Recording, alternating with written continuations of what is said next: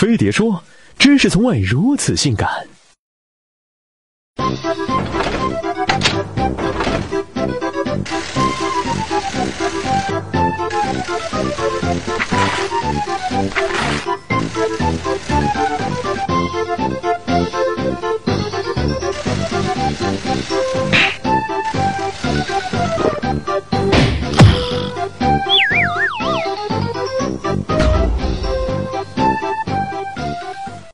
是不是早上不想起床上班，中午不想下楼吃饭，上网不想敲键盘，工作不想改文案？如果是，那么恭喜你，成了一名懒癌患者。懒癌最常见的临床表现就是喜欢歪歪，总想着来一场说走就走的旅行，但实际生活中去趟厕所都嫌远，不拖到膀胱的极限，绝对不离开椅子。时间就是金钱，所以你看他们表面是在拖延，其实是在炫富。但也正因为他们天马行空的想法，才做出了各种意想不到的事情。懒得爬楼，于是他们发明了电梯；懒得走路，于是他们制造出了汽车；懒得上班，于是他们发明了假条。所以，懒一直在改变着我们的世界。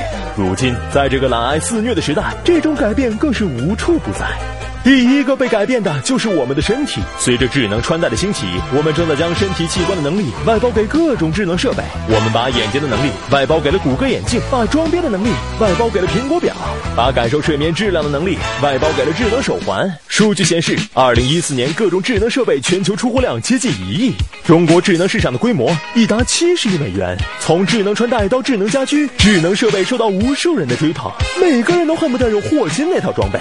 照这个趋势下去，以后要是没有导航仪，估计出门扔个垃圾也会迷路。第二个被改变的是我们的沟通方式，懒得参加现实中的社交活动，于是各类社交软件变成我们连接世界的工具。坐拥两亿用户的微博和五亿用户的微信，是我们日常生活必需品。据 GWI 的一项调查显示，我们每天起码要花费两小时在社交媒体上。对于朋友，我们懒得当面聚，对着屏幕就可以一起吹；对于世界，我们懒得多说，一百四十字足可以表达我们的情绪；对于朋友圈动态，我们懒得多评，一个赞就表明了我们的态度。最后，我们的朋友渐渐都成了点赞之交。第三个被改变的是我们的生活方式。移动互联网的意思就是你一动不动也能网络一切，快递上门、外卖上门、按摩上门，这些在某个行业早就流行的上门服务，被用在互联网行业后，就有了一个高大上的名字 O to O。二零一四年，仅外卖这一个 O to O 市场规模就达到了近百亿，而这都属于无数窝在寝室的大学生和不想出办公室的白领的功劳。因为懒病毒，他们患上了懒癌式的饮食方式，吃前懒得买菜，吃后懒得洗碗，连吃水果都懒得削皮，于是就有了果汁。但有些果汁也很懒，像果蒂，他们懒得加添加剂，懒得加糖，懒得连水都不愿意加一滴，只要最天然、最健康的果汁。也正因此，让水果都懒得吃的懒癌患者们直接喝水果。所以，只有勤快人想不到的事儿，没有懒人做不到的事儿。正所谓，改变世界需要的是百分之一的灵感，加上百分之九十九的懒癌。哎，我操，终于掉下来了！扫描微博、微信二维码，获得百分之一的灵感加持，你也可以改变世界。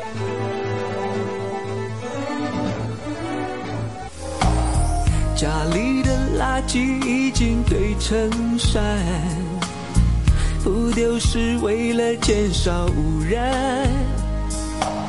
身上的衣服一个月不换，想一想非洲人民都没得穿。哦，我很懒，可懒得有情怀，懒得出门。